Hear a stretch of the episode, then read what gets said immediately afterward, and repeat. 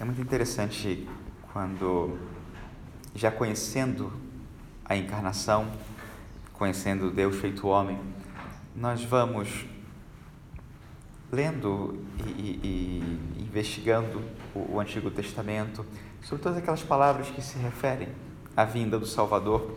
E aqui a liturgia nos traz hoje duas dessas passagens, seja de Jeremias, seja do Salmo, Salmo 71. E não sei, eu, às vezes me, me pergunto né, o que deveria estar pensando o profeta quando ele disse, escreveu essa profecia quando de repente Davi compôs esse salmo, nós temos a experiência na nossa vida de que os sonhos de Deus para nós são sempre maiores que os nossos próprios sonhos. E que tantas vezes, quando o Senhor nos revela algo sobre a nossa própria vida, quando isso se realiza, nos damos conta que era algo bem diferente daquilo que imaginávamos. E aqui não é diferente. As três leituras de hoje falam de um Deus que tem um nome. Dar nome ou chamar pelo nome nas Escrituras tem sentido de domínio, tem sentido de eh, uma relação próxima. Quando alguém revela seu nome, revela o mais profundo do seu ser. Quando alguém dá nome, significa que tem domínio sobre essa pessoa.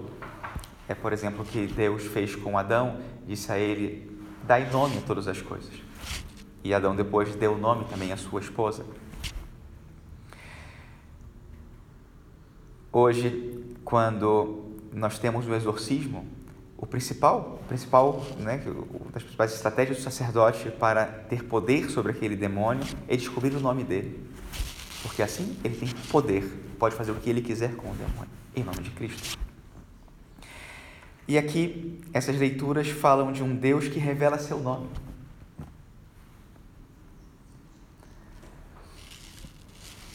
Na nossa humanidade, nossa experiência humana, nós sabemos que toda relação de amor é também uma relação de confiança. E nós sabemos que Deus nos ama. Mas quando nas Escrituras ele nos faz saber que da mesma maneira que ele, nos, que ele nos conhece pelo nome, ele nos fará conhecê-lo pelo seu nome, você fala, peraí, isso parece demasiado. Como assim? Como assim um Deus que pode se colocar no mesmo nível que eu para que eu possa corresponder ao amor nele, o amor dele com o mesmo amor, e eu possa viver com ele a mesma confiança que ele vai ter comigo?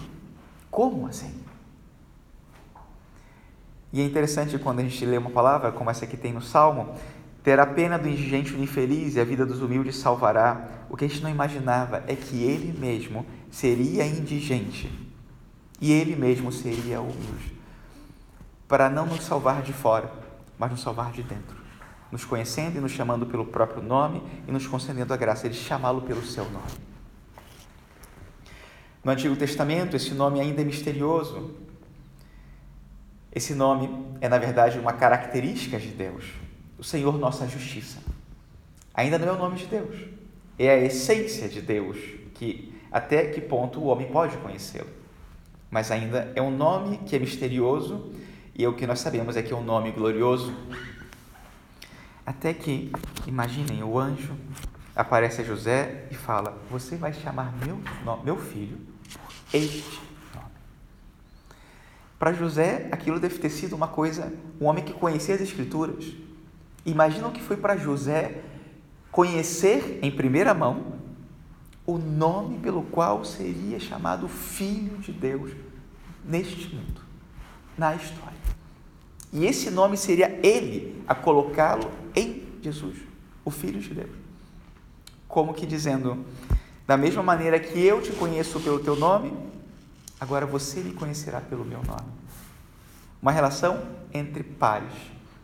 Deus que entra na nossa história e assume a nossa humanidade para se relacionar conosco como um igual, porque a confiança é necessária em toda relação de amor. E o Senhor supera as nossas expectativas para se revelar a nós, revelar o seu nome, revelar a sua face. E assim, terminar de revelar a nós mesmos quem nós somos. Que o Senhor, nesse Natal, encontre o nosso coração aberto para que ele possa se manifestar por inteiro e assim, conhecendo, nós possamos viver a nossa vida nessa relação de amor e confiança com Ele e assim também descobramos lá no fundo quem nós mesmos somos. Louvado seja nosso Senhor Jesus Cristo.